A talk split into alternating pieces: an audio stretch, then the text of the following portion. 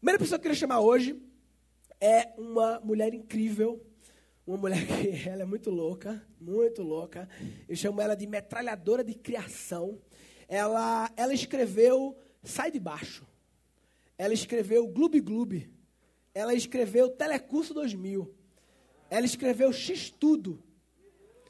Ela, há muito tempo, é uma metralhadora de criar coisas. Ela escreveu Tudo por Audiência, do Fábio Porchat, Taverneck, no Multishow. O meu programa do Multishow foi ela que criou também o conceito do programa. Ela é incrível, também é apresentadora, todas as emissoras já. É uma mulher incrível. Recebam com muitas palmas Rosana Herman. Eu tá no talo, corneta tá doendo. Ai, chega! Pega a metralhadora. Tra, tra, tra, tra, que comandam ao tra, tra, e vai. e Tava procurando essa pessoa que você chamou aqui. Hã? Tava Essa esperando pessoa que você essa chamou? Eu ia começar fazendo, sabe o quê? Ver se a galera adivinha. Rosana, eu dei o currículo dela e tal, mais ou menos, o que ela escreveu, apresentou também e tal, livros. Vocês acham que ela é formada em quê? Ela é formada, ela tem faculdade também, pós-mestrado, sei lá, mas qual você acha que é a disciplina que ela é formada? Alguém chuta aí.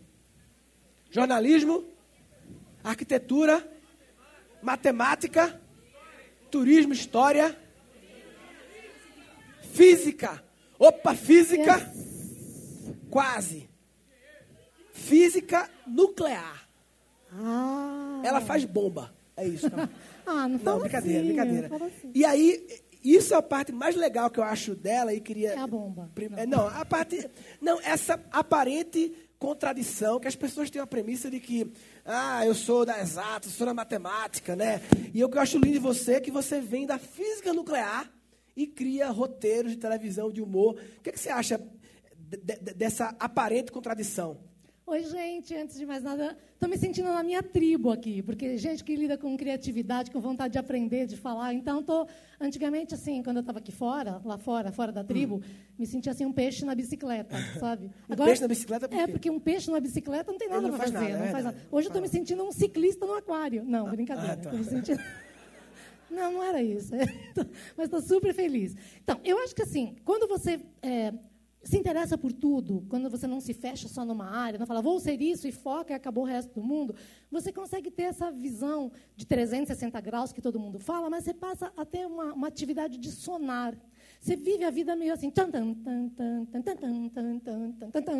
Você está sempre ligado em tudo, sem, é, sem ficar preso física ou mentalmente numa estrutura geométrica. Porque normalmente a gente vive a vida como se fosse um cachorro com aquele cone da vergonha. Sabe o cone da vergonha? O cachorro que não pode lamber o próprio pinto, não pode comer coisa da rua. Que eu acho que é para isso que eles põem no cachorro, para não dar vergonha na visita. Né? Bota aquele cone da vergonha. Então a gente olha o mundo só assim. A gente não olha para trás, não olha para cima, não olha para baixo, não olha para nada. A gente vive a vida num plano americano, nem americano, num plano canadense, que fica acima dos Estados Unidos. E por que a gente vive assim? Por que tu acha que a gente vive assim? A gente- A gente vai se restringindo, porque desde pequeno a gente queria criança, tipo, não olha para que é feio, não olha para lá que não faz isso, não- você não pode fazer nada, você não pode olhar para o chão, não pode olhar para cima, não pode. Então, a gente vive dentro desse cone da vergonha e passa a limitar não só o corpo e o olhar, né, para captar, é como a gente passa a limitar também a nossa mente para aprender. Então você vê que a gente só, só vira o pescoço quando tem um som estranho, faz um barulho, aí você faz assim, ó. O que foi que aconteceu? Que alguém me chamou? Alguém me chamou. A gente só vira pelo áudio. Pelo vídeo, dificilmente a gente vira, porque a gente só capta aqui e vive aqui nesse mundo. Aí um dia a criança fala: Você está vendo que lá em cima daquele prédio, mãe, tem um jardim? Você fala: "É, Imagina, não tem jardim em cima de prédio? Você está louca? Mãe, olha lá. Caraca, um jardim em cima do prédio, sabe? Eu acho muito dinheiro no mundo inteiro porque eu olho para o chão. Vocês que não olham, vocês continuam não olhando, tá? E vão perdendo muita grana, porque eu acho muito dinheiro, eu já acho dinheiro no mundo inteiro. achar dinheiro perdido assim? No mundo inteiro. Eu só não acho, achei em Israel. Eu, eu, eu adorava E eu sou judia, então você vê que a piada vale. achar dinheiro. Eu me lembro que é, é bom quando a gente encontra dinheiro numa calça velha, né? Nossa. Você pega a calça, tem 50 contos, você fala, porra, foda. Aí eu comecei a deixar dinheiro em todas as minhas calças. 30 Só conto, depois alegria. 50. Aí eu comecei a deixar um cartão de crédito em cada calça, porque aí já tem garantia que você tem, né? Agora você deixa um iPhone em cada calça. Não, o problema é quando você é mulher e vai lavar a calça de alguém e você acha dinheiro aquele dilema ético, sabe? Pego, não pego, devolvo, não devolvo, lavo ou não lavo. Né? Ó, e, e como a física, na- na- um exemplo prático de teu conhecimento de física e de exatas geral foi útil na tua vida escrevendo essas paradas aí? Não, foi essencial. Eu sempre falo que fazer física foi a melhor coisa que eu fiz na minha vida. A segunda melhor foi ter largado. Mas foi muito, muito, muito útil para construir roteiro, para construir, eh, construir o meu pensamento, texto, porque. Está fazendo muito puf, puf, puf? Puxar para cá. Porque, assim, na física, lá atrás, eu sou velha, né, gente? Eu ia entrar aqui falando, ah, querida, ah, querida, mas aí desisti. Mas eu sou muito velha. Eu trabalhei no primeiro computador, primeiro computador da Poli, nos anos não quero falar, né, que depois grava. Então, nos anos 70, tinha um computador na Poli. Então, a gente aprendia a- a- o que hoje se chama desenvolvedor, programador. Então, a gente aprendia linguagem IPO, COBOL, Fortran, para escrever algoritmos. Então, eu escrevi algoritmos. Aí, quando eu saí da física e fui trabalhar como redatora de propaganda, eu cheguei lá, eu era estagiária, não era tipo ninguém na agência, eu era ninguém. Aí me deram lá uns textos para fazer. Olha, você vai fazer uns textos aqui que ninguém quer fazer. Estagiário sempre faz isso, né? Coisa que ninguém quer fazer, sobra para o estagiário. Que são uns textos assim um- de seguro, para uma marca aqui, de banco. Assim, se você morrer, se você ficar, tiver um acidente, se você ficar incapacitado, quem é que quer escrever um texto? Quem é que quer ler um texto? Falei, então, se você morrer, você já não quer ler o folheto. Né? Falei, meu Deus, como é que eu vou escrever isso? Ninguém vai querer ler esse texto. Aí eu fui, voltei e falei, bom, eu já fiz. Ah, você fez o texto? Não, não, fiz o algoritmo. Todo mundo, mas não tem isso em propaganda. O que é algoritmo? Eu falei, não, algoritmo é um raciocínio que você constrói, que é assim. Primeiro, você parte de uma premissa universal que a pessoa nunca vai poder discordar de você quando começa a ler o texto. Primeira frase. O mundo tem 7 bilhões de pessoas. Verdade. Nessas 7 bilhões de pessoas, você tem um pai e uma mãe que amam os seus filhos. E olha que coisa curiosa. Nesses 7 bilhões de pessoas, não tem ninguém que ama sua filha mais do que você. Olha que coisa curiosa, um mundo tão grande e ninguém é capaz de amar aquela criança mais do que você. Não, ninguém. Só você. Pela lei da vida, você vai viver, vai ver ela crescer, vai ver ela casar, vai ser avô, vai ter filhos, vai ser lindo.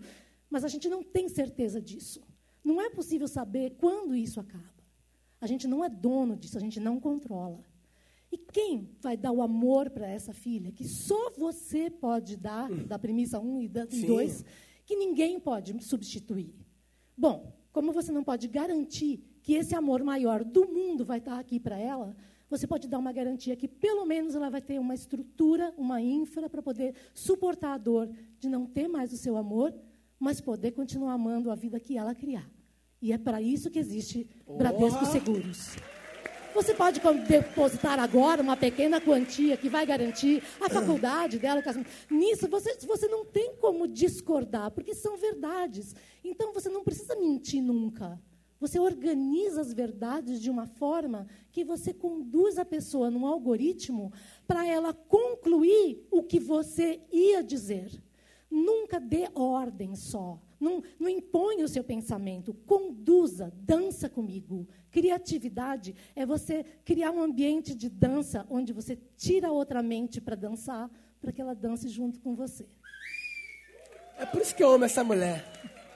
Por isso que eu amo essa mulher. E como é que funciona esse equilíbrio entre o lógico demais e, e, e o ilógico, né? Que muitas vezes o salto criativo, ele normalmente surge de um salto de lógica, né? Então, É. como é que faz para equilibrar essas duas partes? O tanto de, de cada uma que tem que ter? Então, a gente ser 100% lógico parece bom, mas é muito ruim. Porque quando você é muito lógico ou muito simétrico, você trabalha muito com simetria, você fala assim, o ponto de venda é a venda do ponto. Você sabe, você tem, faz simetria de palavras, simetria de raciocínio, você pensa geometricamente. Você, a outra pessoa que também tem esse raciocínio, ela rapidamente quebra seu código. Hackeia e... Ela quebra- hackeia. E aí ela fala, já sei como você pensa, já sei como você criou essa ideia, já sei o que você vai dizer. Aí você se torna desinteressante e previsível. Então você não é mais legal. Isso é o oposto do humor, É né? o oposto do O humor. humor é o oposto disso. Exatamente, ou do improviso. Então você tem que ter uma dose de lógica para você se garantir, porque você não pode ser um perdido sem rumo na vida, mas você tem que deixar um espaço, você tem que, tem que não, mas o ideal é você deixar um espaço para que ocorra o aleatório, o inesperado, o improvável, o invisível, o impensável, que é onde tem a ocorrência da palavra mais linda que existe em inglês, que é serendipity. Serendipidade. Eu nem sei português não português. existe, né? Assim. existe, exatamente, a serendipidade é quando assim, você acha que você teve uma ideia, só que tem uma hora que você diz, a ideia me teve. Não é você que produz a ideia. A ideia me teve, a ideia, você precisa estar aberta para a ideia te encontrar. E senão ela, ela passa por você e vai para outra pessoa. Ela precisa vir e te encontrar. Isso é serendipidade. É serendipity. Que é quando o acaso fortuito trabalha a favor do rumo que você está tomando. É quando você entra numa sintonia tão grande com tudo que está acontecendo que as coisas começam a falar com você. Sabe é. aquele momento que cai um livro da prateleira e abre na página certa sim, que você estava procurando? Sim, é isso. E, e é, falou de palavras que não existem em português, como serendipity. É, eu sei que você é estudiosa dos idiomas, das palavras, a física nuclear, que é pirada em estudar palavras, adoro, etimologia, adoro. linguística e tal. Fala aí, eu sei que você tem, sabe, muitas palavras que não tem. Porque é uma coisa que você falou uma vez para mim que me marcou, você falou assim: é, o que, para existir, tem que ter um nome. Tem que ter um nome tem que ter um rótulo, né? Senão não existe direito às coisas. A gente muitas vezes vive a tal coisa, mas no dia que alguém fala que tem um nome, fala, eita caralho, tem um nome isso, porra, que bom que tem um nome. Já estava ligado naquilo ali, mas quando dá um nome para aquilo, isso é lindo, né? É, e tem várias coisas, dá exemplos aí que você sabe. Então, porque o nome é quando você, bate, você batiza uma coisa, você dá um nome para aquela coisa, é como criar uma alça, você tem onde segurar. Tenta carregar uma mala sem alça. Gente, é difícil, né? Tanto é que tem a expressão chato, uma pessoa, Sim. mala sem alça. Então, é uma alça, é um handle, é um soquete, é uma coisa onde você segura esse nome da coisa. As coisas precisam ser nomeadas, porque quando você dá um nome, ela começa a existir, assim como sentimentos. Então, por exemplo, em alemão, tem uma palavra chamada Schadenfreude. Parece difícil, mas não é, porque em alemão é tudo justa posição de palavras. Schade é tipo tristeza e Freude seria alegria. É a alegria de ver o outro se fuder. Tinha que ser em alemão. Que é quando aquela menina que você odeia, que ela está fazendo puta sucesso, aquela vlogueira que tem milhões e você odeia, aí ela pega e, sei lá, fica doente, o vlog cai, ninguém mais segue, você fala. Schadenfreude, você está sentindo isso. Que é isso? É a alegria de ver o outro se dar mal. Né? Tem uma outra palavra que tem em francês, que é linda, uma expressão, chama le prix de l'escalier, o espírito da escada, que acontece com todo mundo, com todo mundo isso acontece. Que é quando você está na situação, a pessoa te fala um puta absurdo na sua cara, você não sabe o que falar, você vai embora quando você chega na sua casa. Por que, que não disse aquilo na cara daquele Sim. desgraçado? Já tivesse pensado isso na hora, que é quando você tem uma briga no alto da escada, e só depois que você desceu a escada que a ideia te vem. Mas aí é tarde, você não vai subir tudo de novo para falar, e tem mais. Não, aí o cara já foi. E digo mais, normalmente a gente fica tão puta porque a gente não disse, que a gente elabora na cabeça e conta uma história para a amiga e fala, porque se, se, eu tivesse, eu devia ter dito na cara dele, porque você é, é. Você disse na cara da amiga, que não tem nada a ver, você fica cuspindo nela e falando para ela o que você não disse para ele por causa do quê? Do espírito da escada. Lê parcudo não sei o quê. Exatamente. Tá lê, lê parcudo dos outros não dói, não é. arde, exatamente.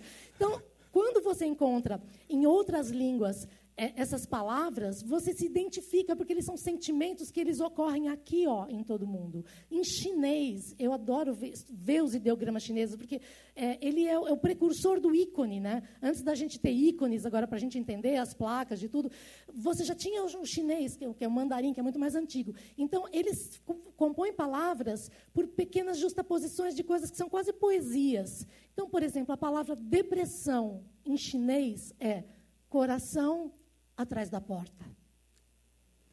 Que, que né, pega a gente, a gente sente é essa um dor. ícone de uma porta com o coração atrás é, é, um, é um ideograma, um ideograma que corresponde que... a coração e um ideograma atrás da porta. Quando a gente se fecha para o mundo e não quer deixar o coração sair. E a, a, Rosana, ela é, eu falei que ela é metralhadora de criação, ela, ela é também um poço de, de referências, né? Tipo assim, ela estuda os memes da internet e, sabe as coisas e tal. Então, ela adquire um, um, repertório absurdo de umas coisas assim e ela conecta, né? Você me falou uma vez da história da, da, da do GIF animado da Avon.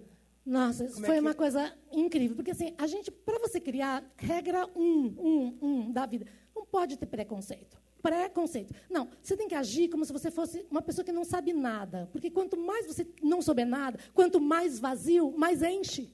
Então você tem que criar vácuos, voids, buracos. Então se abre, open your mind matrix, né? Então abra sua mente, crie espaço, sabe? Você, quando você respira, você cria espaço entre as costelas. Quando você se despe dos preconceitos, você cria espaços na sua mente. Então eu estava lá, tinha que criar uma coisa para Avon.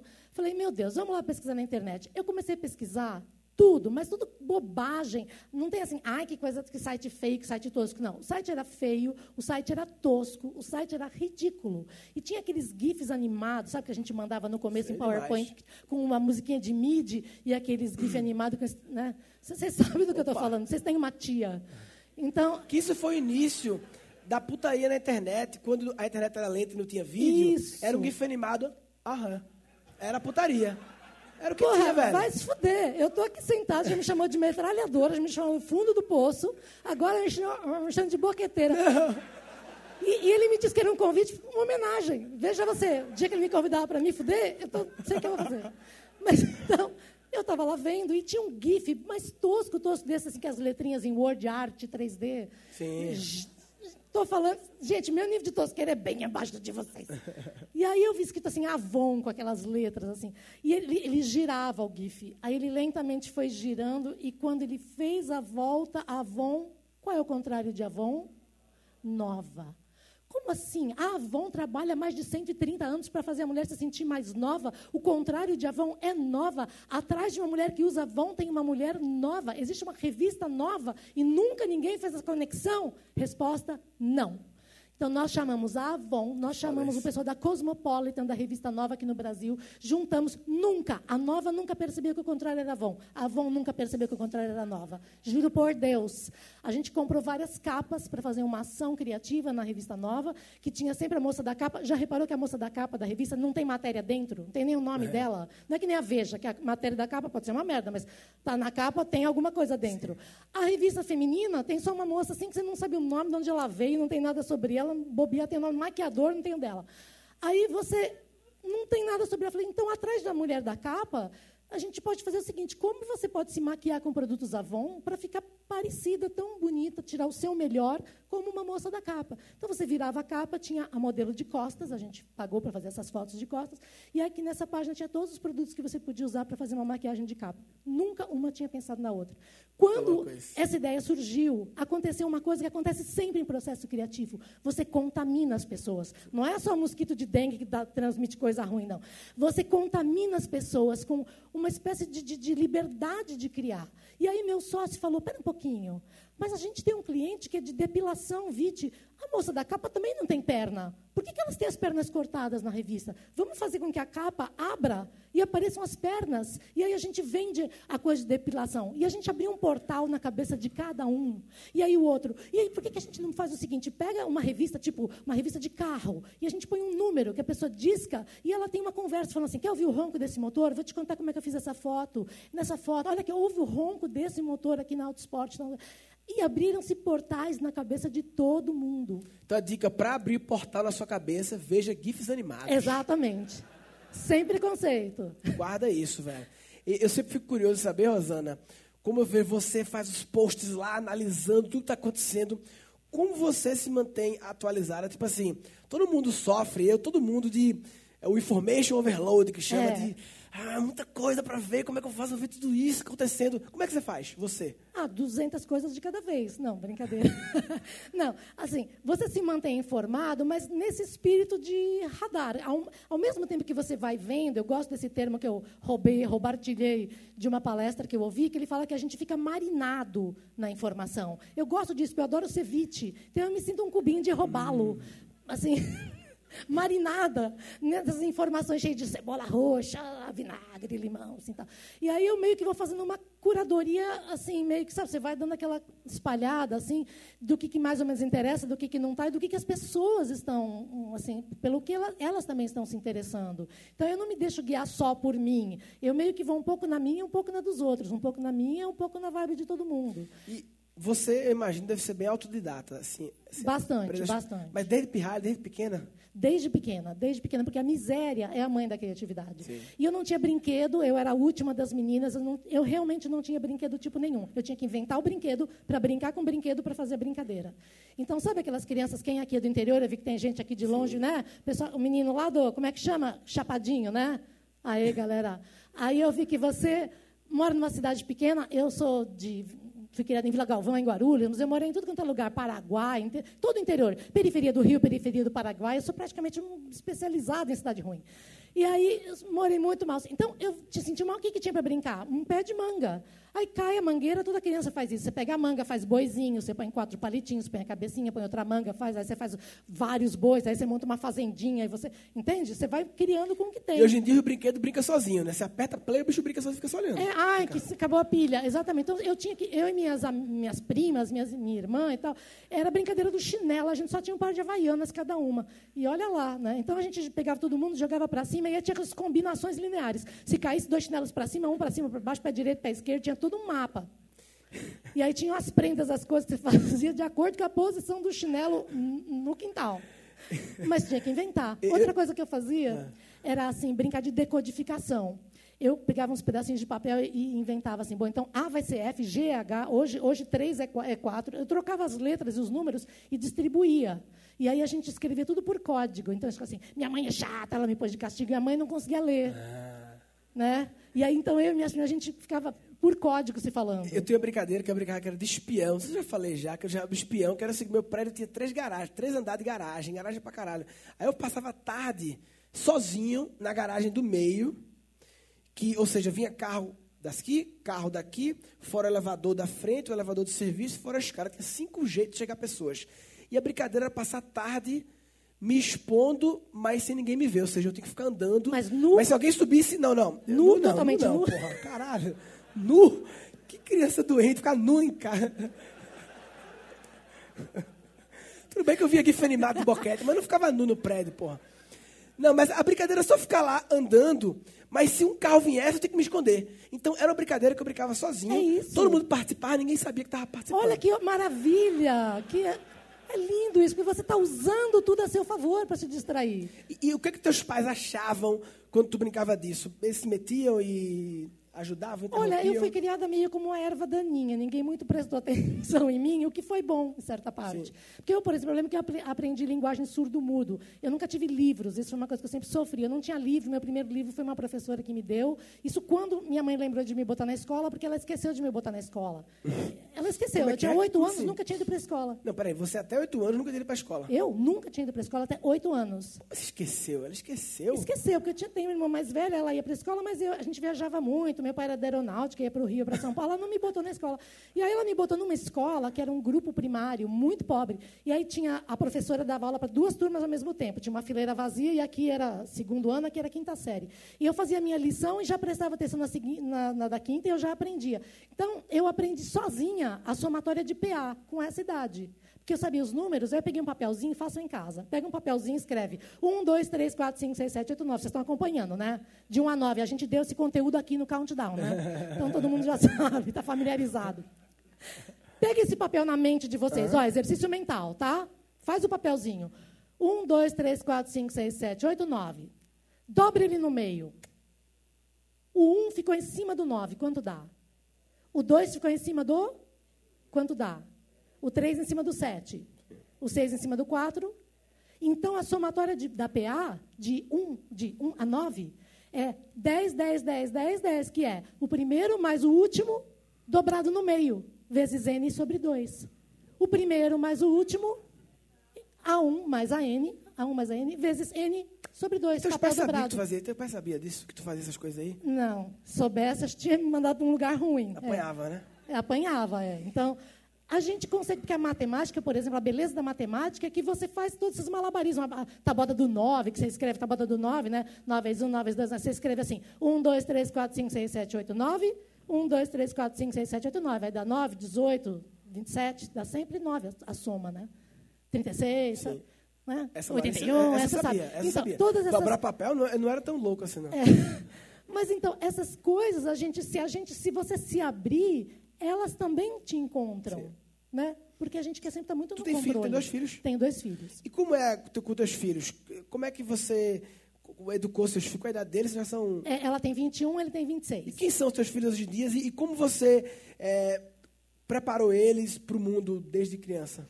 Então, quando meu filho era pequeno, ele tinha um componente incrível, que a gente fala assim, ah, menino que gosta de poesia e tal. Ele, ele criava poesia. Eu acho que toda criança é poeta. Toda criança nasce poeta e vai perdendo a poesia por repressão. Então, porque as palavras são poéticas. Então, eu lembro que um dia eu falava assim, olha, meu filho, isso aqui é claro, claro, e aqui é escuro. ok? Isso aqui é claro, isso aqui é escuro. Porque é dia e aqui é noite. Então, a noite é escura, o dia é claro, claro, escuro, dia e noite, tá bom. Aí, um dia eu estava muito, assim, sozinha, pensando, eu tomo muito café, só café expresso, assim. Aí eu estava, assim, mexendo no meu café, ele chegou, olhou e falou, mamãe, o quê? Já é de noite no seu café. É, Olha que coisa mais linda. Legal. E eu lembro de um dia que eu estava muito triste, também estava deitado no sofá tentando esconder que eu estava chorando muito e não queria que ele visse. E estava um dia feio, muito, uma tempestade, e eu estava muito, muito triste. E ele chegou e falou: Tudo bem, mamãe, lá fora também está chorando. Sabe quando o coração dilacera? Assim, então, é- é- essa poesia, essa sensibilidade, essa delicadeza que às vezes existe numa criança, se você não deixa isso acontecer, fala, menino, para com isso, vai querer quer E ser o dia não Poeta, chora, o dia, o dia chove. Quem chora são as pessoas. né? Exatamente, é. Se você racionaliza aquilo que a gente falou. Lógico Imagina, lá demais. fora está chorando, lá fora está chovendo, está errado. Como é que você vai dizer para uma O criança... café não fica de noite, café fica escuro. É, café é Porque fresco, fica assim, noite é, é- café é escuro, é expresso, não é que é de noite no meu café. Então você vai percebendo essas coisas. Ou a minha filha, quando era pequena, que ela, ela gostava de brincar, ela era muito assim atlética, e a, a sociedade quer muito vestir toda de certinha, de boneca, assim. E aí ela um dia foi numa loja e a mulher trouxe um monte de vestidinho todo de laço, assim. Ela falou, eu não gostei. Falou, mas você por quê? Uma menininha de budigi, que fala tudo assim, né, com criança. Aí ela falou assim, eu não gostei. Por quê? Porque eu sou uma menina muito mais atlética. Tecnicamente, eu sou uma atleta. Quem é essa criança tecnicamente? Ela é uma atleta, entendeu? Eu me mexo muito tecnicamente, eu sou uma atleta, a mulher com os vestidinhos. Ah, desculpa. assim. Então, se você deixar as crianças assim serem e aflorarem e florescerem, você consegue eh, fazer com que elas façam uma opção ou várias opções na vida dela, por carreira, pelo que ela quiser, eh, sem a sua interferência. Porque elas, elas têm um conteúdo elas têm um conteúdo dela. Então, deixa, veja quem é seu filho, quem é aquela pessoa que você teve o privilégio de poder trazer para cuidar. Você falou de vários rumos. As pessoas hoje em dia não têm mais uma profissão, as pessoas têm várias coisas ao mesmo Exatamente. tempo, né? O que era a pior coisa sobre mim, que as pessoas falavam assim, ah, Rosana nunca vai dar certo. Porque ela é meio coringa, ela faz isso, faz aquilo, faz física, escreve, faz não sei o que lá, faz tricô, quer correr, quer fazer tudo. tudo. Achavam que isso era, era um defeito. Gente, mas bota um coringa numa canastra e bate para você ver como é legal ganhar o jogo. Seu puto chega no hotel, aquele papel do hotel para preencher, aí tem profissão, aí tem um campo assim que só cabe Nossa. uma palavra. Mas, pô, vou escrever o que aqui, É né? difícil. Essa é a parte mais difícil, é preencher aquele Você sabe, que, você sabe que hotel, eu viajo muito, né? E eles não têm sistema integrado, né? Então sempre tem que preencher a porra do papel. É. Sabe o que eu tenho? Eu tenho um adesivo com todos os meus dados Jura que você cola? que fica com Fernanda, minha produtora. Chega no hotel, a gente cola o adesivo e assina embaixo. Acabou. Maravilha, carimbar papel, não. também, boa ideia, boa ideia. Ah, por falar em, criatividade, escrever, fazer um monte de coisas, eu tenho alguns livros, eu tenho um e-book que está de graça para baixar, hoje, mais dois dias, na Amazon brasileira. Que é um oferecimento Rádio com Papai também. Exatamente, Que a gente fez exatamente, que chama Feijão no Pote de Sorvete, que são life hacks, são momentos de criatividade que tem na vida. E tem um que eu já Uau. vou contar, não devia, mas já Tá. estou contando, mas depois você lê lá no livro, que foi um dia que eu precisava temperar uma salada muito grande para 20 pessoas, e eu não tinha um pote grande para fazer assim na salada. E essa era a coisa que eu tinha na minha mente. Eu queria. Eu tinha feito essa coisa na minha cabeça. Eu queria.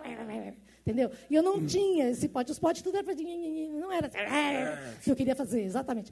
Eu falei, ah, podia fazer o molho, depois põe um pouco. Não, mas não vai ficar igual, porque aí uma salada vai pegar mais tempero, a outra vai, vai ter a sorte do pote. Eu queria uma salada que tivesse o mesmo gosto. E aí procurei, procurei, não achava. Falei, meu Deus do céu, que, onde que eu vou temperar tudo isso? Um monte de alface, 30 pés de alface, um monte de coisa. E eu procurava em casa e não tinha. Falei, não, não, lavanderia não, né, gente? Que não dá para misturar no balde, no, sacanagem, no, no, no, no, bidê, né, gente? Não vamos escrotizar a salada aqui, tá? na banheira. Tá? Não pode, não pode misturar banho, lavanderia com comida. E eu rodava a minha casa e eu não tinha essa porra dessa coisa. Eu falei, não vou sair para comprar um negócio desse também para uma vez na vida e depois nunca mais. E eu fiquei procurando na minha casa, eis que, de repente, eu olho, abro a geladeira e falei, meu Deus, o gavetão dos legumes da geladeira. Ele nasceu para isso, ele contém os legumes. A salada estava lá, eu que tirei de lá. Agora eu não consigo pensar que eu tenho que botar de dentro. Sou idiota, tira essa gaveta agora. Tirei a gaveta, lavamos a gaveta, enxuguei. E eu, um orgasmo. Foi um orgasmo nesse momento. Fiz a melhor Caesar salad do mundo. As- Estava lá o tempo inteiro e ninguém nunca vê a gaveta da geladeira como se fosse um Tupperware É gigante. engraçado como esses saltos criativos, assim, essas. Elas são orgasmos. Você vê que você começou É. a falar, eu fiz assim. Tipo, você ficou. Quando eu vejo uma coisa, eu fico me contorcendo, fico me. Sabe? É um orgasmo que dá mesmo. É, Esse salto É- é, criativo, é isso, né? é a epifania, esse momento de luz que, infelizmente, a vida real não tem trilha sonora. Você fica esperando nessa hora tocar. tcharararara, Mas não toca, né? Só dentro de você que dá essa epifania. E assim eu, eu tenho recolhi vários desses momentos de criatividade, botei nesse livro que chama Feijão no Pó de Sorvete e que contém essa coisa da gaveta. E o mais legal é que eu estou me, me achando aqui, tipo, sabe, Mrs. Foda, né? Me achando aqui porque eu descobri a gaveta. Aí um dia eu contei isso e uma mulher falou para mim: Ah, mas sabe o que você podia ter feito? Você podia ter usado um saco plástico gigante. Você bota a salada, põe todo o tempero, fecha, chacoalha. Falei, filha da puta. E muitas vezes, essa pessoa que falou isso, ela muitas vezes trabalha com uma coisa de exatos, engenharia. Podia ela E- tá aqui. e- não, e, ela, e ela se julga muitas vezes. É, ela se perguntasse, ah, o que, é que você acha de criatividade? Não, não é pra mim não, que eu sou de engenharia. E em casa ela fez o negócio do saco, Pois sabe? é, porque olha, eu tava, eu porque eu, qual foi o meu erro, não é erro, mas qual foi a contingência que me fez ficar presa? Eu me prendi numa coisa sólida, rígida. Sim. Então eu, eu pensava assim, uma bacia, uma, eu me prendi nisso aqui. Ela não, ela já foi tipo, é, pode ser um saco, é, um saco, entendeu? Então ela foi uma dimensão além. É, Rosana, a gente, a gente lancei esse desafio nessa edição do evento aqui de falar sobre uma parada que a gente inventou no podcast, chama Armas. Alimentação, respiração, meditação, atividade física e sono. É, eu sei que você vive no rádio work pesado, escreve um programa aqui. Eu vi você no meu programa. Essa louca, essa mulher vai pra cá e tem uma ideia e cria 10 episódios em uma semana. Você vive no modo intenso de trabalho e tal. Vivo. Como concilia esse hard work com qualidade de vida, com equilíbrio com o corpo? Como você faz ou você não faz? Então, há alguns anos, há três, três anos, vai fazer quatro anos, eu voltei de uma viagem rolando. Eu voltei muito gorda. Eu comi, eu comi a Itália, depois eu fui e comi a Grécia também. Aí, por isso está essa merda a Grécia. Eu comi a economia. Eu voltei. Eu vou ensinar aqui para vocês uma coisa. Essa aqui é a casinha do botão da calça jeans e esse aqui é o botão, tá? E sou eu tentando fechar a calça. Esse aqui eram os lados da minha calça tentando fechar. Eu não cabia uma roupa, não tinha roupa. Falei, agora eu vou ser uma bola e vou andar nua. É, vai, ser- vai ser minha vida. E aí eu falei, não, eu vou mudar minha alimentação, vou fazer alguma coisa, começar a fazer alguma coisa. E eu mudei minha alimentação para uma alimentação mais natural, saudável, com mais mindfulness, prestando atenção no que eu estava comendo, em vez de comer assim, sem, sabe? Eu, eu não sabia nem se eu tinha almoçado. Eu lembro de um professor de física que era tão louco que um dia a gente estava assim num banco sentado, ele passou, daqui a pouco ele passou de volta, daqui, ele voltou e falou, é, por gentileza, vocês já me viram passar aqui hoje? Eu falei, já, professor, o senhor foi para lá e agora então o senhor está voltando, que chama ele. Ah, muito obrigada, então eu já almocei. essa é a pessoa. Então eu era essa pessoa, que não sabia se ou o que eu tinha almoçado. E aí passei a prestar atenção na minha alimentação, comecei a correr. Eu adoro correr, hoje eu corro bastante, faço provas de 10K, 12, uma de 15. Comecei a correr. E então mudei completamente a minha né? minhas armas, minha, minha estrutura. Eu durmo muito bem, eu não sinto culpa de dormir. Eu odeio essa gente que fica fazendo matéria assim, o ser humano dorme oito horas, é um terço da sua vida, ao longo de tantos anos você vai dormir, vai se fuder, me deixa dormir. Porra! Tô fazendo o meu scandisc, tô arrumando meus arquivos, me deixa Defrag, aqui. desfragmenta. É, defrag, deixa aqui eu processar. Senão não opero durante o dia. Para. Gente, Sempre esse negócio. Ó, é, queria fazer uma, uma última questão aqui. É, eu queria saber três livros que mudaram a sua vida, a sua forma de pensar. E que. Livro é um negócio sempre muito pessoal, lógico, né? Um livro que pode ter feito foda pra mim, não é pra você, e. Mas quais são três livros assim que você acha que talvez todo ser humano merecia dar uma tentativa de se. Eu vou falar livro barra autor, Tá, tá, ok, que eu gosto. beleza, Então, tá por exemplo, autor brasileiro que eu amo é o Rui Castro. Eu leio o texto do Rui Castro, eu tenho vontade de pegar o livro, tacar na pa- parede e falar, filho da puta, vai se fuder, Rui Castro. É Esse mau o tipo de humor que autor ele faz, eu né? gosto. Melhor do mau humor. Ele, mas ele é maravilhoso, ele escreve de um jeito que é incrível. E dele, um dos que eu mais gosto é o Anjo Pornográfico, que é a vida de Nelson Rodrigues, que é incrível esse livro. Patrícia Mello, que foi roteirista comigo lá atrás no telecurso que você falou, uma das maiores autoras, ela escreve muito, muito, muito bem. Patrícia Ela escreve Mello. o quê? Romance, ficção? É, é, crime, romances de crime, de assassinos. Então tem o Matador, que é o melhor livro Patrícia dela. Mello. Patrícia Mello, traduzido em muitas línguas. Ela, encontrei ela ontem, por acaso. E, e Aquatofana, que é o nome de um veneno, incrível também. Ela escreve muito, muito, muito bem. Isabel Allende, que eu adoro. Isabel Allende. Allende. A Casa dos Espíritos, da Isabel Allende, é um livro que é assim, ele é magistral, ele é realmente lindo, a história te faz chorar, te faz- é muito incrível a Casa dos Espíritos. Tem filme da Casa dos Espíritos, também foi transformado num filme. E ela também é uma, uma mulher engraçada, tem ela no TED Talks contando, ela é muito engraçada. E adoro Noah Gordon também. Noah Gordon? Noah Gordon, que escreveu O Físico. Gente, é um erro de tradução. Não é o físico físico. Chama The Physician, que quer dizer o médico. O médico. Puta que merda. pa- sério? Exatamente. Aí eu, antes de ler, já falei, O me, eu vou físico. nessa editora que me dá endereço para dar uns tapas na cara de alguém. Pô, chama o médico, o cara traduz o físico. Então, né? E é, é uma história linda, escreve muito bem. E a pessoa com maior imaginação que tem no planeta que eu já conheci é o Neil Gaiman. Ele está no Twitter, chama Neil himself. Gente, eu nunca vi uma pessoa que tenha imaginação, porque escrever não é só texto. Você criar gente também já é difícil criar personagem, mas você criar universos criar outros universos, sabe? Tipo J.K. Rowling, você Sim, cria sim. outros. é- é- isso realmente é, é imaginação. Então, Eu me lembro é, é- do, do Physician que você falou. Tem o, o- aquele filme é, meu, meu Primeiro Amor, né? Que a- o original é, é My Girl. My Girl, Meu Primeiro Amor.